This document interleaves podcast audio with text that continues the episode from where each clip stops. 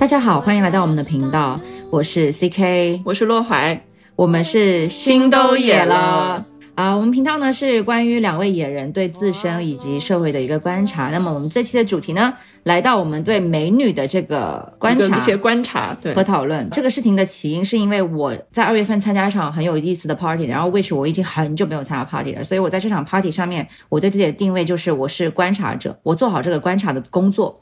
然后当我回来的时候，我以为我已经观察的非常好了，但是我后来跟我在 party 上面认识的一个大美女，呃，在约出来聊天的时候，我发现我和她参加的好像不是一场。为什么？因为我在 party 上面，我觉得我很 open，很打开，然后我跟所有人都是很自然而然的能够交谈，呃，能够去交换卡片。但是我认识的全都是女生，while 她被很多男生搭讪。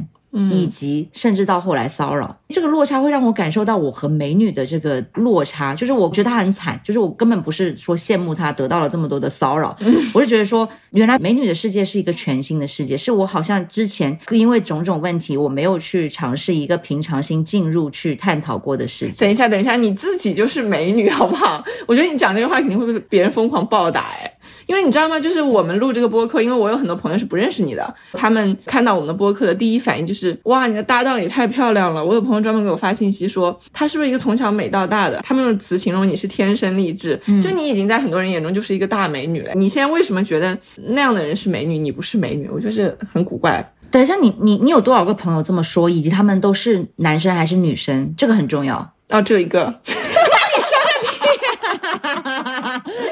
你真的不愧是文人，就你经常会跟我讲很夸张的事情。OK，我们就根据这一个女生的反应来接着讨论一下，为什么我觉得自己不是美女。是因为首先只有一个女生觉得我是，OK，认真点。我觉得是因为我在成长的这个路上，嗯，没有受到过太多美女这个身份给我带来的特殊照顾，就是尤其是异性的特殊照顾。因为你知道我们年级上有非常多的大美女，她们是真的很夸张，就是我们的学长是会楼在楼下，嗯，拿着一束花等他的。就是我从来没有遇到过这样的事情，所以我自然不会把我自己跟那些美女放在一起去对比。啊，所以一般就都是女生觉得你你是美女，然后男生就会很少因为对觉得是美女这样子。对，所以我就发现我我是一个很宅女的人，嗯，但是我不宅男，但是我就是很好像没有在。Care about 女生对我的喜欢，哦，就是当有点有毒。女生说你是美女的时候，其实你没有很认真的觉得这个事情是真的。对，嗯，其实我也觉得这个事情是这样的，因为我们通常会觉得女生会比较有礼貌，对不对？就是女生之间会互相说，啊，你今天又美了，你今天又瘦了，我们会把这个当成一种礼貌型的互动，然后我们很少会觉得。这个是一个真正的夸奖，对不对？对对对，我觉得有一点，有一点点，因为女性普遍会比较友善，对对对，女生跟女生之间会很容易通过这样的一些赞美去拉近距离，这是其中一点。还有另外一点，我觉得可能更为准确一点的是，我们同为女性，我们都是美貌的攻方，我们不会在这个交换的过程中产生什么价值，所以我通常会陷入在一种印象里面，说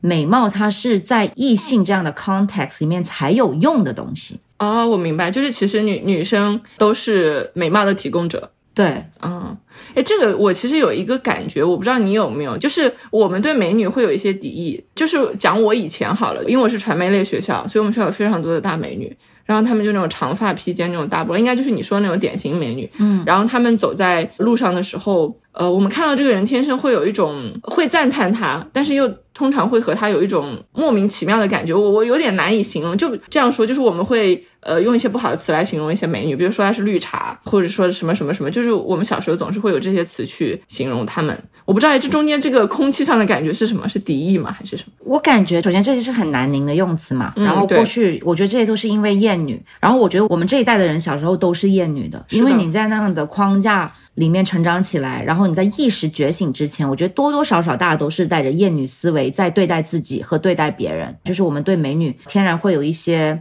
就说不清楚的感觉，对不对？嗯，那个我我对我来说不是敌意，反正嗯，就是我们现在会用一个词叫雌竞，但是雌竞我觉得它就是一种非常非常传统的叙事，我感觉我好像从小到大就生活在这个氛围里，就我记事之后经常会听到那种词，就是什么抢男人啦、扯头花啦。包括我们看到很多经典的一些书啊、影视剧啊，就以前的那些东西，它的叙事都是这个，然后好多的故事、好多的经典都是这些东西，就默认我们好像有一种潜移默化的感觉，就沉浸在这种氛围里了。但其实你知不知道，就是在人类社会之外的那个动物世界里，其实是雌竞是很罕见的。就是在动物世界里，为了争夺资源，跟同性发生激烈竞争的全部都是雄性，就那种雄求偶期的。对对对，而且是求偶期的同性，他们会互相大打出手，抢来抢去。但是雌性是不之间是不会有这些东西的啊！我觉得这个其实很有意思。为什么这个是人类社会里面？就雌竞会这么激烈？哎，我觉得这个真的很有意思，因为我记得我们人类在很久很久以前其实是母系社会。对对。然后呢，我后来就看到一篇东西说，他分析说为什么母性社会是母系，不是母权，但是父权社会是父权而不是父系。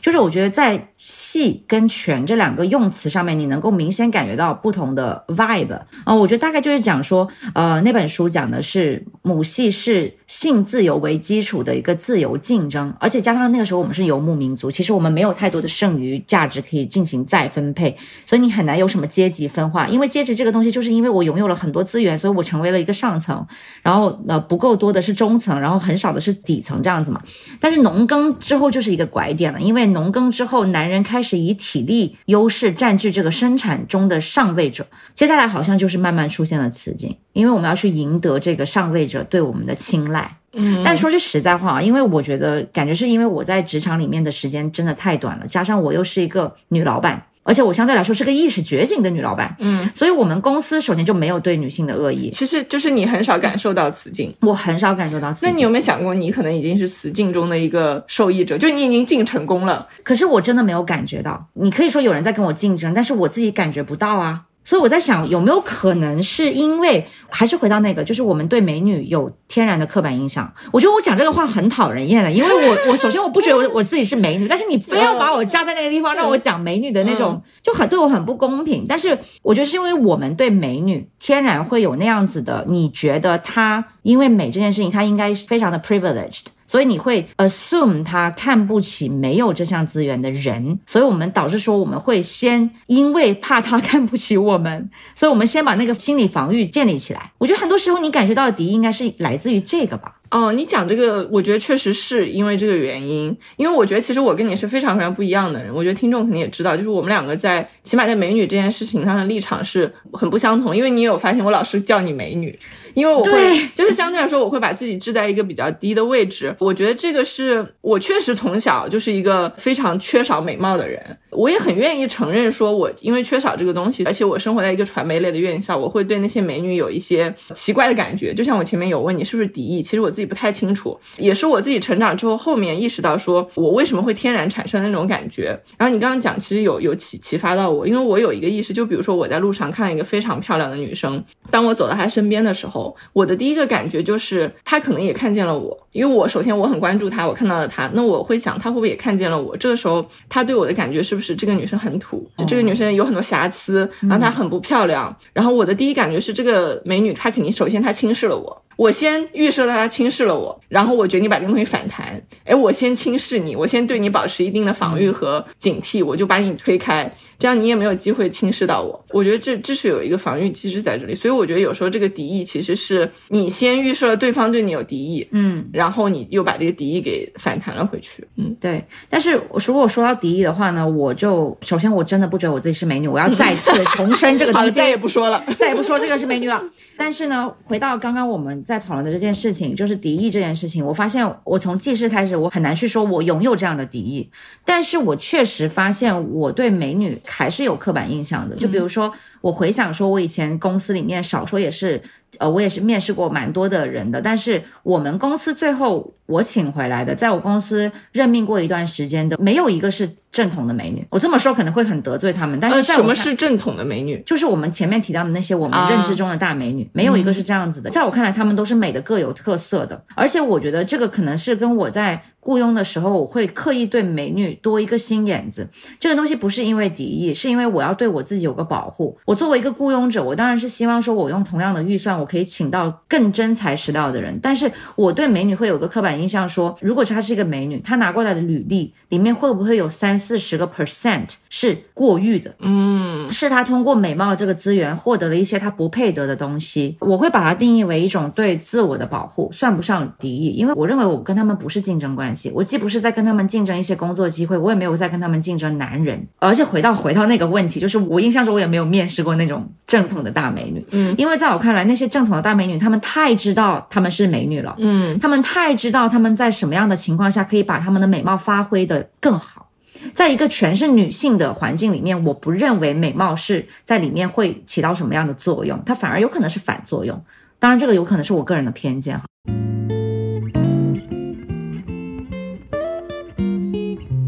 你刚刚有提到“优势”这个词，这个词其实是我一直也觉得很有意思的一个词，因为我是一个很不会利用，就是利用这种所谓优势，因为我知道我是一个女性嘛。其实我印象最深，我第一次听到这个词是我第一份工作。我第一份工作的时候，我的上司是一个男领导，他其实人挺好的，但是他就是有一点不是很能推动一些事情，可能就是。慢性子吧，我可以理解他是慢性子。然后有时候他总是不解决一些事情，然后我就很生气。然后有一次我就越过了他去找我们更上级的一个领导，那也是一个男的，嗯，然后就跟他讲说为什么有件事情没有推动好，我希望通过你这边能把这个事情推动好。你知道他跟我讲的是什么吗？他劝我应该去利用我的女性优势，他当时提了这个词“女性优势”，和我直属的那个上级男领导去好好沟通。他认为是我沟通的问题。然后他说：“哎呀，你看你是一个女生嘛，你你那个领导谁谁谁，他他是个男的嘛，你你看你跟他撒撒娇啊，对吧？你哦你让他把这个事情再上上心啊，什么什么的，这不就弄好了吗？就因为我那天去找他的时候，整个人已经有一种暴躁，就是以及就觉得非常愤怒的状态但在他。看来，你有更好的方式可以运用，只是你没有用而已。对对，他就觉得呃你怎么不开窍呢？对啊，你怎么那么愤怒？怎么那么有话直说呢？你就不可以委婉一点，就说，哎呀，能不能帮我就是做一下？然后我当时很懵的，我回去之后有反省自己，就是我在想，是我沟通技巧有问题，还是怎么样？因为我我确实那两天工作不是很顺利，老是很多事情推不动，加上我上面领导一层一层确实也都是男的，然后我就在怀疑说、o k 我可能没有利用到自己的女性优势。然后这个词我第二次听到是一个女领导跟我说的，因为我后面又换了一份工作，然后这个女领导有一次，她可能就有时候会跟我谈谈心，她是跟我讲她利用她的女性优势得到了一些什么，她类似于有把她的经验传授给我，她说她怎么样怎么样，然后就怎么样怎么样，她的意思很好啊，这样的女领导，虽然她不一定在倡导一个很正确的价值观，但对她愿意很坦诚的跟你分享，我觉得也挺棒的对。，他也用了这四个字，然后当时还是让我有所困惑，因为我那个时候还是其实隔了很多年，但我还是没有学会这个技能，你知道吗？我还是一个不太会利用女性优势的人，所以我还蛮想讨论一下你怎么看女性优势这个问题。我听下来，我在里面抓到了几个嗯比较模糊的东西。首先，我觉得女性优势这个东西，它应该是性别优势，就是呃，女性有女性的优势，男性有男性的优势，不是说只有女性有优势，男性没有优势。所以我我把它笼统的称为性别优势。然后其中还有一个刚刚有个很模糊的地带，就是你的女领导跟你分享了她利用女性优势这个东西，它里面有性、有美貌、有刚刚提到的撒娇，其实他们都是不同的东西哦。因为在我看来，撒娇它可能是一个 soft skills。等一下，你有讲到说，呃，性别优势里面有男性优势和女性优势，对不对？但是事实上，你你你讲出这个东西，让我让我很陌生，因为我们几乎没有听到过有人说男性优势，对吧？就是我们经常会听到说你要用一些女性优势，没有人会说你要利用男性优势，因为男性这个优势，我觉得他们天生就有在用啊，他们从来没有试图藏着过这个东西。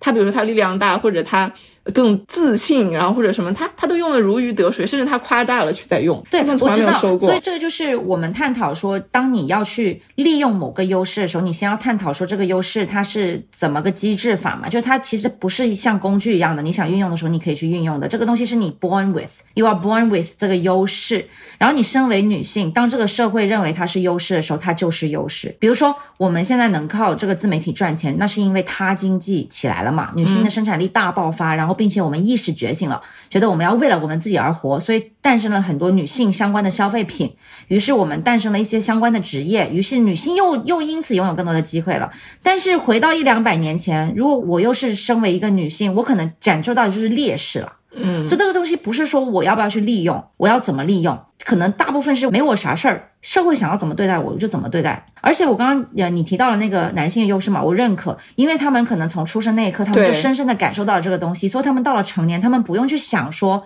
我这个东西要不要去利用，他们已经太利用了，over 利用了，好不好？但对于我们来说，可能在我们出生那个年代，我们并没有感觉到这个是优势。但是我们成熟之后，社会的观念开始转变之后，女性的优势慢慢发散出来了，所以我们开始去 aware 到这个东西了。我们开始去意识到，我们是有这个东西的，我们可以完全可以拿出来用，而不是像以前它完全处于一个劣势的时候，你想办法的去规避它。现在我们就是采取一个更加主动的方式吧。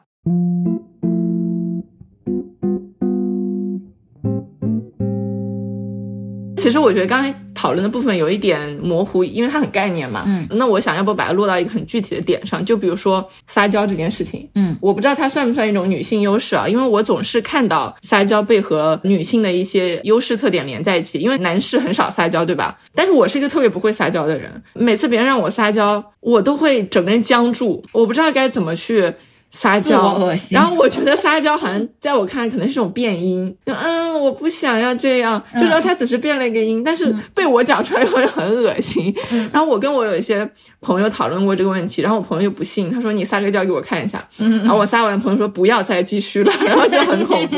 我其实有被这个事情困扰到，因为总是有人跟我讲说我应该尝试去利用这个能力，然后我有段时间甚至 QQ 签名，我就是说需要时间思考，也需要时间撒娇。我就希望我不要老是沉浸在于那些理性跟人家辩论这些事情上，因为我老是爱跟别人辩论，你知道跟别人辩论，别人会觉得你很激进，而且你最后可能就是像我那个领导一样，你能不能柔软一点或者怎么样？嗯，所以我就很想学习这个技能。你觉得它算是一个什么女性优势吗？但你真的超会撒娇，你知道吗？就是我到你家之后，有时候我们就在两个人非常正常的聊天，聊着聊着，你突然向我撒娇了，而且 而且你没有意识，对我没有你没有意识，然后但是我因为我我很敏感。因为我不会撒娇，所以我对会撒娇人很敏感。我马上意识到，我靠，他在对我撒娇，我应该怎么回应他？那你怎么？那你怎么样呢？你会想要额外给我提供你的财产什么之类的吗？不是，但是我当时就呃对你产生了一种观察的视角，我很想知道你是怎么无缝衔接做这个事情的。因为我如果如果你现在让我要撒娇，我必须开启一个功能，就是这个按键叫开始撒娇。哎。那你在这个观察过程当中，你是更重视看我是怎么样去撒娇的，还是你比较关注我的那个目的？我撒娇是为了干什么？你比较关注哪一个？我比较关注第一个，就是就是就是你是怎么撒起来的？你是怎么怎么能够这么自然的具备了这样的一个能力？好，那我就跟你分享。其实我觉得我不是那个会撒娇的人，因为那个是我的 personality。我不是在刻意运用这项技能想要获得什么东西，这个只是我跟我朋友相处的一种方式。我只是把你当做很亲密的朋友，这样。但是我身边有个非常会撒娇的女生朋友，然后她自己也是知道她这项能力，并且她有在主动运用这个能力的。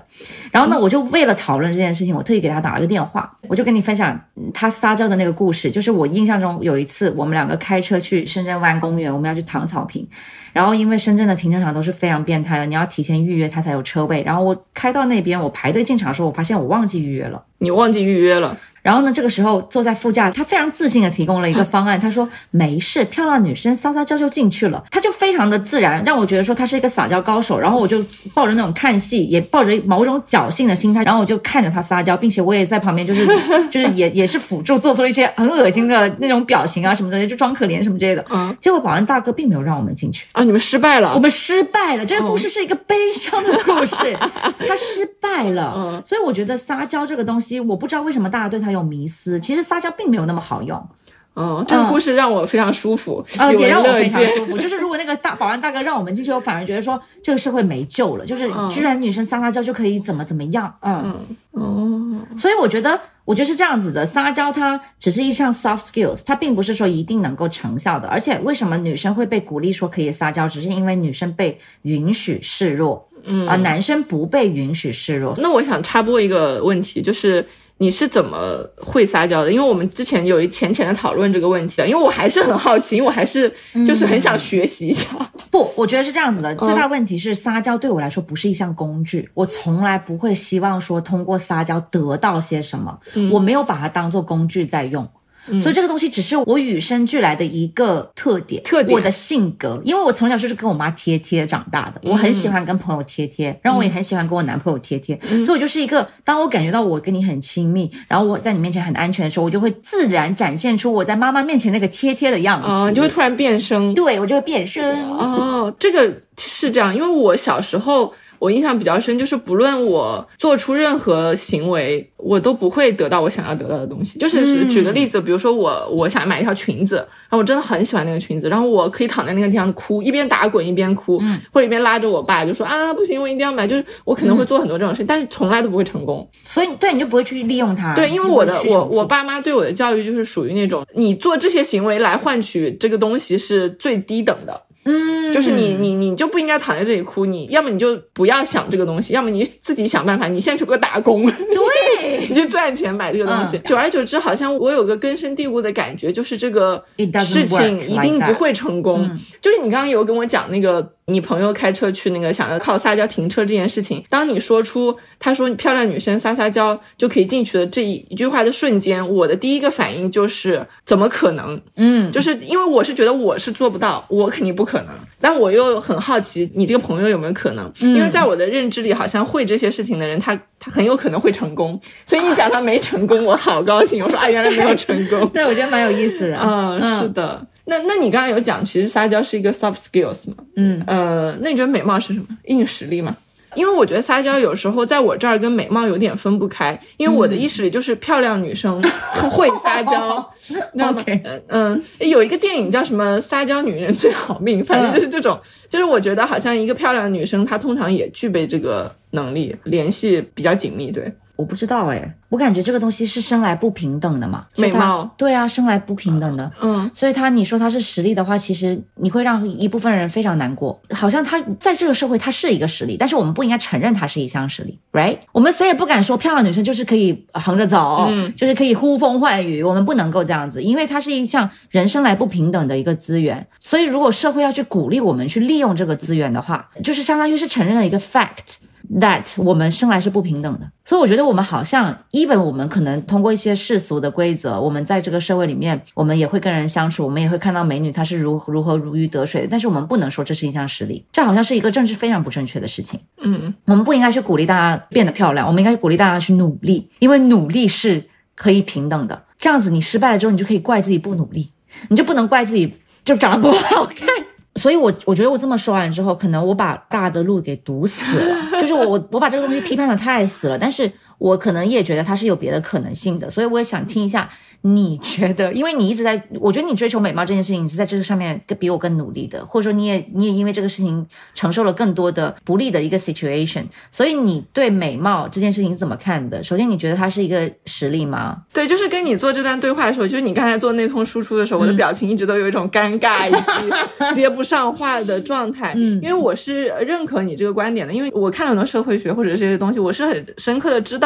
就是这个不平等的资源，就是现代女性不应该。去利用美貌这件事情是非常成立的，就是说出来是一个很政治正确的事情。嗯，但是我的内心又隐隐约约听到这个之后，我没有那么。生理性的能去认同这件事，就是我的理性是认同你在讲的话的，但是我的身体好像有一些对抗性，有点诚实了。对，然后我就一直在想说，为什么就是我好像没有办法全身心的认同你觉得说美貌不是一种实力，就是因为我可能见过太多以美貌为一种实力，然后获得了比我更多东西的人，起码他们获得的那个东西在那个阶段对我来说是重要的，比如说青春期男生的照顾和关注。那个是我在青春期时候，起码我最渴望，但我又没得到的，但都被他们得到或者是，呃，我初入职场的时候，一些更好的出去，比如说采访的机会，因为我最早是一个媒体记者，但是可能更漂亮的人，他就是获得了某一个更大活动的采访权，而我没有。其实我是经历过好多这样的事情，然后我就很难真的相信美貌不是一种实力。我懂，对，就是这个感觉让我是很难受的。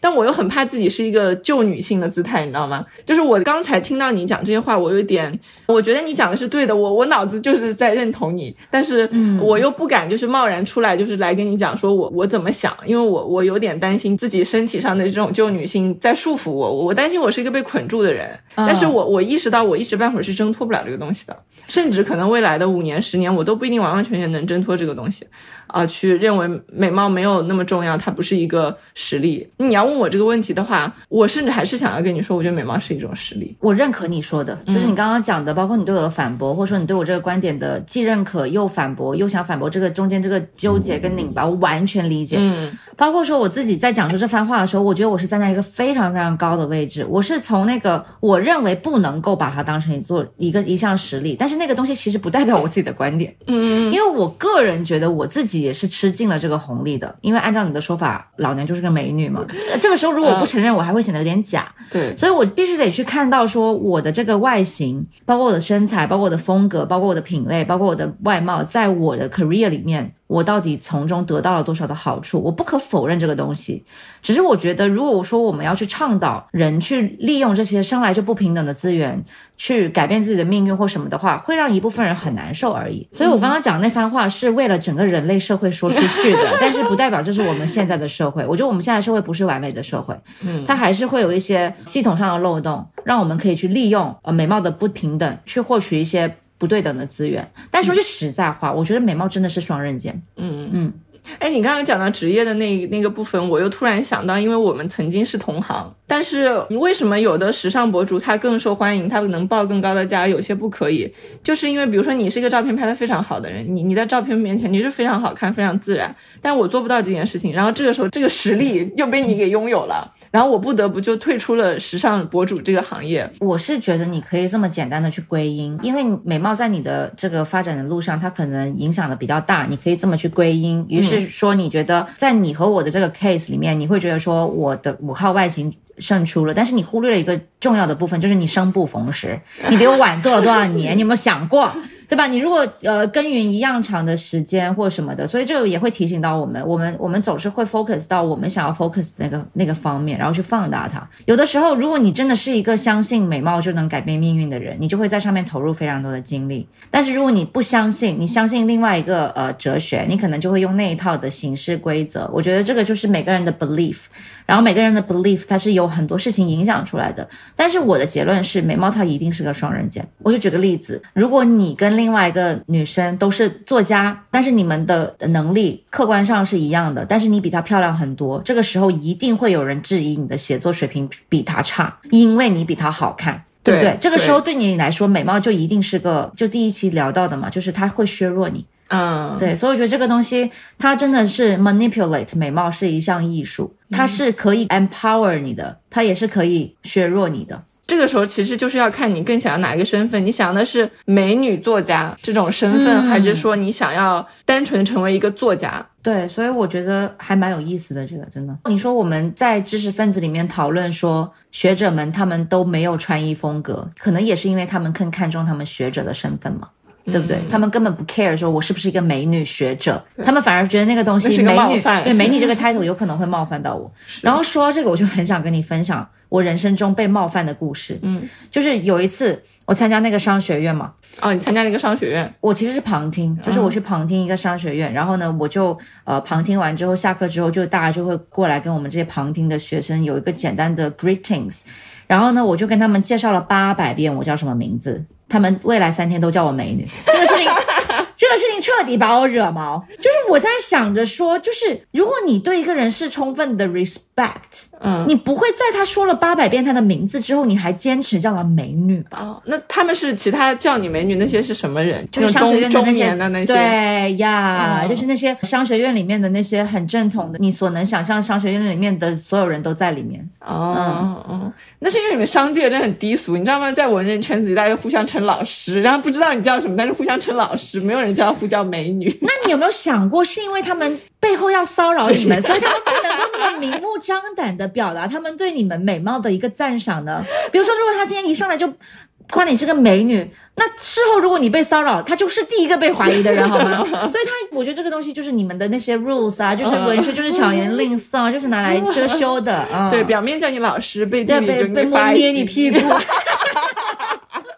OK OK，刚刚那一段都是都是我作为一个外行人的一个小小的冒犯了，但是我觉得就基于这一点，我觉得被叫美女并没有让我开心，就是反正那件事情之后，嗯，是，其实这一点我虽然刚才有跟你讲说，我一直就有对美貌这个事情是不是能给自己带来好处，以及有一些些渴望，以及一些些抵触，一些复杂的情绪在里面，但是我也很认同，就是说我被叫成美女这件事情没有什么意思。因为我也经常会被叫成美女，因为现在美女就是一个很烂大街的称呼，就是大家不知道怎么叫一个女的的时候，就会叫美女。然后我对这个称呼现在就是完全没有感觉，因为我觉得它既不真诚，然后也不是一个赞誉，它就是一个跟阿猫阿狗一样的称呼。而且更重要的是，我觉得这个评价不是我想要的。就是我呃如果一个人一直叫我美女，我就会很觉得他呃他难道没有看到我的才华吗？我更想被人家肯定的是才华。对对，然后他给了我一个我不想要的东西，我就不高兴。我大概懂你的意思。我觉得这个就是、可能也我们两个在这一件事情的态度是一样的，因为从表面上看，我们两个还是在维持我们的美貌嘛。嗯，我们还是在追求美这件事情，但是我们两个都是保守的，我们只是在维持，我们只是不想感受那个失去的那个巨大的痛苦。是的，因为我跟你讲，刚刚你进去休息的时候，我我在我在沙发上面玩手机，然后我就低头，我就在我的这个下巴，就是从我下巴就开了我的那个摄像头来照了一下我的脸，结果我发现我的法令纹连上了我的木偶纹，就是我发现，就是我我瞬间看到我老，就我四十岁的样子，我突然间有点感受，说我我可能没办法接受，因为你要知道是，我现在开始老，这个是一个逐渐老的过程嘛，你是无时无刻都在跟你自己链接，然后你看到你自己缓慢衰老的这个样子，你是一直在适应它的。但是如果今天短的一下你变成了四十岁的样子或五十岁的样子，我觉得你很难一下子感受到那个，你会一下子感受到那个 loss，以至于你自己没有办法承受它。所以我觉得我们现在在做的很多努力，我们只是在保养，不是吗？但是你刚才那个角度拍照，任何人看起来都很可怕，所以你要做的事情是不要用那种角度拍照 你就不会老。嗯但是就是你，你有讲法令纹，其实法令纹一直是我人生的一个雷区，就我很困扰我的法令纹。嗯，因为我本来就长得相相对比较成熟，就我二十岁的时候就蛮像三十岁的，然后我三十岁还是像三十岁，当然我的优越点可能在于我五十岁可能也能像30三十岁。然后我之前有一个感受，就是这件事情到最后它一定是没办法的，因为你一定会看到容颜会老去，你会看到很多明星，他们那么有钱，那么有资源，但是他还是能在镜头前呈现一个衰老或者不好看的状态。当然有很多人做的很好，但是我们也是能看到很多人做的不好。然后我之前有一个经历，就是因为我很在意我的法令纹，其实我是一直有在填充。但从去年开始，我对玻尿酸过敏了，就是那种最贵的那种、最好的那种，它致敏率极低极低的那种，它都会让我肿。然后我早上起来就是莫名其妙脸就肿了，它比你有两条深深的法令纹更可怕，就是它你肿成那个蜜蜂狗，就是一个被蜜蜂蛰过的狗有。没有想过走那个蜜蜂狗的那种可爱路线？然后我那段时间特别绝望，我绝望的点是，我知道不论我掏多少钱，我找到多高的技术，已经没有解法，我就没有解法了，我只能接受这个现实，就这个美貌无可挽回。你现在觉得你适应了吗？或者说你接受这个事情了吗？我觉得我在逐渐接受这个事情，哎这个事情给了我一个很好的启示。我觉得，就是我以前一直以为这个事情，只要我花对，只要我花钱花时间，只要我愿意去砸一些资源进去，我一定可以把它维系好。但是现实告诉我，它不可以，而且我真的没有任何别的路可走。你说法令纹这个事情，除了玻尿酸之外，真的没有任何更好的办法了。我无路可走，那我只剩下一条路了，就就是是每天照镜子上接受。说到这个的话，我倒是想起来说，我现在也没有想着说通过填充的方式去让我自己变得更加精进。我是因为我还没有看到我那个刚刚那个就是从下巴往上的那个角度的那个样子。嗯，少看。对，如果我开始感受到一些明显的 loss 了，我可能那个态度会很不一样，也就没有办法轻飘飘的说啊，我们不应该鼓励美貌作为一项硬实力。嗯。对，当你真正失去的时候，你可能会有完全不一样的 perspective。我觉得，所以整体上，我觉得我们两个其实都有花时间在变美这件事情上，因为我们从事的行业有关系。其实我们应该比呃一些女生更耗费了一些时间和这种去知道怎么变美这件事情。但是我们两个其实是在做一个维持。对，因为我之前每次去做脸，都会有人问我一个问题，他说：“你的脸可以按吗？”你有没有？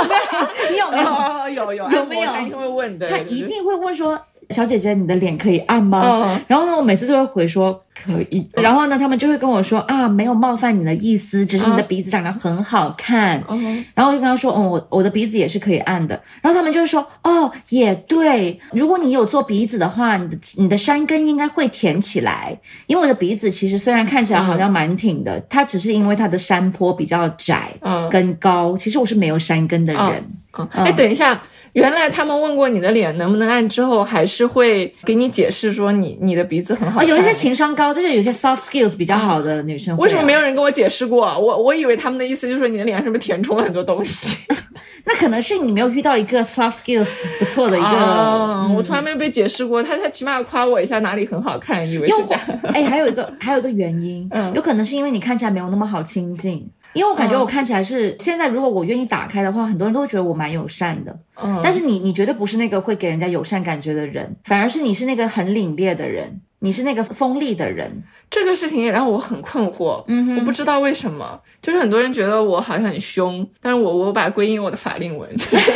很多人觉得我法令纹是原罪，反正。就是很多人觉得我很凶，然后我不是很好接近，这个也是我，就是又回到我们最初的那个讲讲法，就是这也是让我觉得我没有女性优势的一个地方。我不温柔，我甚至都不友善，也不亲和，嗯。啊，然后我难以和别人就是迅速。接近，但我其实是个 ENFP，我不是那样的人，但是，所以我有时候会强行就是假装自己很友善，嗯，哎，可是我想发散一下，嗯，就是你对那种女性气质的形容词，你你都是第一反应是抗拒吗？因为我发现我是会的，我很讨厌别人夸我温柔，真的吗？我非常讨厌别人夸我温柔。那我又是一个很复杂的情绪，就是我可能既不喜欢别人夸我温柔，但是当我发现没有任何人认为我温柔的时候，我也觉得很不好，就是我觉得我应该温柔一些。应该，要有个 balance 嗯啊，但是我是不行的，我是非常不喜欢温柔这个形容词的，嗯，因为我觉得那个代表了我我弱，或者是代表了一种谄媚的姿态，嗯，我我非常不喜欢，所以我觉得我这一点上面是挺厌女的，这一段可以不剪。但是你事实上比我要温柔哎，我觉得，其实我跟你的接触中，你不论是和你的对象相处，还是和朋友相处，你比我的状态温柔很多。我发现了，所以我后来就感觉说被夸温柔也没什么的，因为像你那样子，我就会很很想要替，我就会很想要替我的妹夫争取多一点点作为老公的权益。对我我我确实不知道怎么是温柔的，嗯，很难哎。哦，我你看跟你聊天，我又发现我缺少了一个女性优势。可是你现在不需要利用它呀，是是，就是，呃，但我天生有一种就是觉得我不可以少哎，我不可以少一个东西，就是即使我没有要，就是反正就是世界上有八亿种东西的话，你全部都要咯。没有，就是我当我意识到我少了这个东西的时候，我会首先很困惑，就是然后去学习。对，想要去学习看看，以及 探究自己为什么没有这个东西，以及这个东西潜在能带来给我的东西，我是不是也因此而没有得到？比如说，我不会撒娇，我所以你的 package，你的 package 是什么？什么叫 package？就是我自己是有个理论啊，就是我们刚刚不是聊到说美貌这件事情嘛，我觉得我我其实探索过，为什么我从一个很爱化妆的女生变成现在出门可以只涂一个口红，然后就可以出门了。你今天有画眼线？啊，那是因为我今天想要有个亮丽的心情，但是哦。我在、我在平时的话，我现在已经非常，我以前是假睫毛一定要贴的嘛，嗯我有过那样的阶段，虽然它虽然它非常短暂，它相对很多女生来说它都很短暂，但是我我从那个极端到现在，就是那个距离也是蛮大的。就是你从一个非常非常爱美，然后到现在就是像个抠脚大汉一样坐在这个沙发上，我有探索过我这个变化是为什么？因为我我觉得对于我现在的一个生活状态来讲，花很多很多时间跟精力去追求美貌这件事情对我来说并不划算。嗯，当然，我如果现在马上美貌锐降，会对我有很大的影响。但是这个时候美貌再涨，它对我已经没有太大的影响了。这个东西我不能说我有套，就是你知道公式啊，一套很复杂公式。但是这个是我一个自己的判断嘛，你自己会有个很直觉的一个 calculation。我就觉得说，我现在在美貌这件事情上面花很多精力，它并不会给我带来同等的付出，甚至它这个边际效益已经降为零了，几乎。我现在在在每一倍，我觉得我都不会有个呃锐变，除非我想要利用这个美貌去越一个阶级，为什么我也不想？嗯，就是我现在想要得到的东西，并不是说我现在可以靠增加我的美貌得到的，那么它在我的 package 里面那个比重、那个权重会越来越小。然后我 package 里面有很多其他的一些技能，比如说 soft skills 与人交际的能力、学识，然后我对某方面的一个钻研的程度、专业的程度，然后我的一个 allocation，比如说，反正它是一个它是一个资产配置，就是我把我的精力跟时间分配在这些不同的上面，然后它组成了我的人格的一个 package，然后这个 package 是我现在所处的一个阶段，我认为我已经把它最大化了，或者说接下来我要优化，美貌一定不是我重点优化的一项，嗯哎，你这个思维真的很有意思哎，就是非常非常伤人，对不对？啊这是一个 完全伤人的一个思维方式，但我是不具备这种伤人的思维方式的，哦所以你这样去一个个去列的时候，我就在想，首先我没有这个啊，你就在想哪个是我没有的，我要去学。首先我没有这个 package 的概念，嗯就是我并不会给自己设立一个包，就是一个等一下嗯，我绝对不是自己设立的，嗯而是我觉得这个东西是可能是客观存在的，只是你自己没有去 aware 到它。对对对，也嗯就是说你你意识到了它，并把它进行了一些组合。嗯但是首先我没有这个意识，其次我没有进行这个组合。我觉得我的状态好像像一个在野外觅食的动物，嗯，就是会不停的去找一些新的东西。拿到一个东西以后，我会想，哎，这个东西我有没有？呃，这个东西是什么？这个东西好不好吃？哎，我要不要吃一下？然后我中毒了，然后你的动物性，然后我中毒了，然后我我倒地不起了，然后我在第二天我就醒过来了，我说这个不好吃，我要去再吃个别的。但是我也可能不会再去反省，说我前一天吃的那个东西是不是我这辈子就，或者是我这个阶段不需要那个。然后我现在碰到它，我可能又会在想，上次是不是吃的吃太大口了。姿势不太对，没有煮熟，然后我要不再它再把它吃吃看？就比如说，呃你你讲的这些东西，那我就随便拿拿温柔这个事情，其实嗯，我知道我不太温柔，但是我你未必需要它。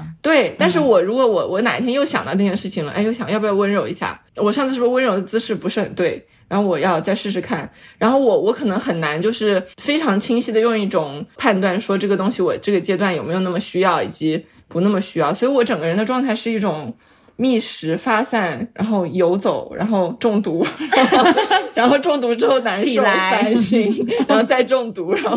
然后一直折磨自己的过 程。其实我是很羡慕你，嗯因为你如果觉得一个东西不合适，你可能就会把它踢出去了。但我会反复的有一些拉扯在里面，嗯。哦，但是这种拉扯也给我带来了一定的情感上的或者是嗯创作上的一些灵感吧。就是你可以理解我，我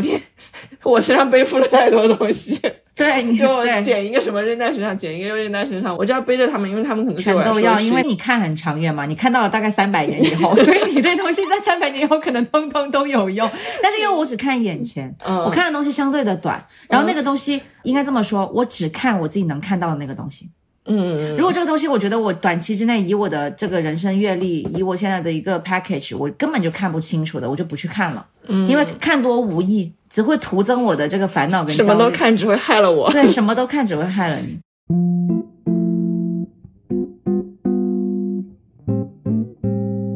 其实这个 package 概念我以前是有看到过的，然后今天你一讲，其实更加清晰了。其实我、我觉得我们可以好好的专门聊一期这个话题，就是讲我们人生里哪些事情是比较重要的。以及其实今天聊到这里的时候，我突然意识到。所谓的异性缘，它其实综合起来有一点像一种人格魅力，因为我们也很清楚，并不是一个大美女，她一定就是很多人喜欢，甚至很多人不喜欢她。对，但是有一些并不好看或者怎么样的女生，她非常招人喜欢，她有很多魅力。对然后就是你会觉得一个人整体的这些东西，它统称为可以叫人格魅力。这个人格魅力又是由你刚才其实讲一些组合组合起来的，嗯，对，所以这个很好玩。嗯，我所以我们节目是刚刚是升级了嘛？就是我们已经开始有预告了，对吗？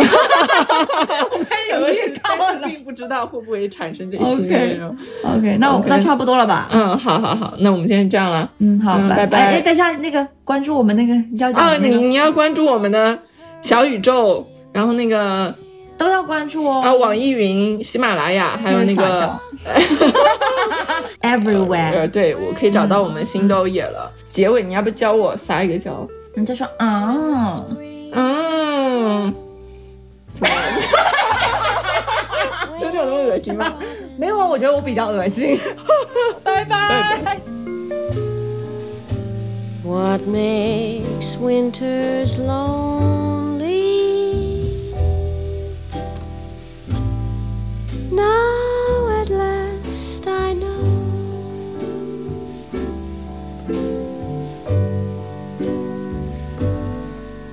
When the wind was fresh on the hill and the stars were new in the sky, and a lark was heard